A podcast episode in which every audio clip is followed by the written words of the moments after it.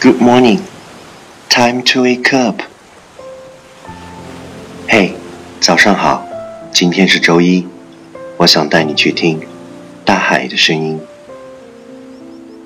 How are you doing? What a beautiful day, huh?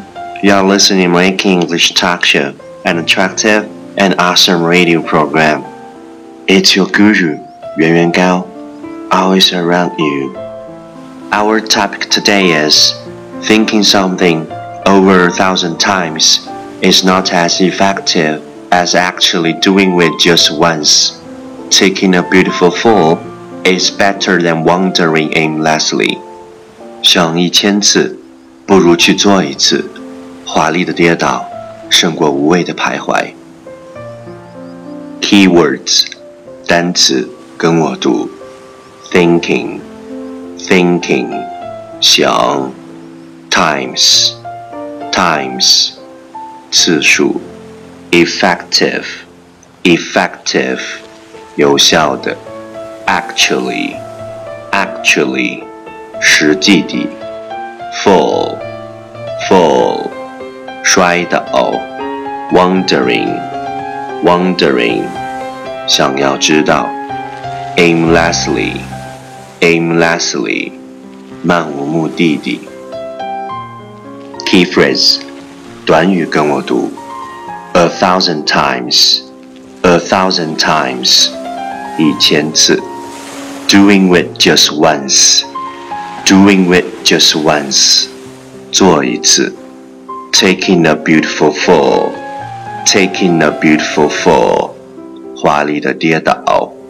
Wandering aimlessly。wandering aimlessly, 无谓的徘徊. Okay, let's repeat after me. 句子跟我读，慢速版本. Thinking something over a thousand times is not as effective as actually doing it just once. Taking a beautiful fall is better than wandering aimlessly. Last one time，跟上我的节奏，catch me as soon as you're possible. Listen carefully.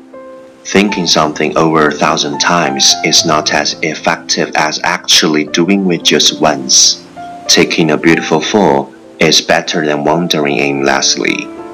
想一千次，不如去做一次。华丽的跌倒，胜过无谓的徘徊。第一千四百八十天。我坚信，只要内心坚定，什么都不说， 什么都不做，哪怕了无音讯，也不会怀疑曾经的梦想，动摇心中的承诺，改变最初的方向。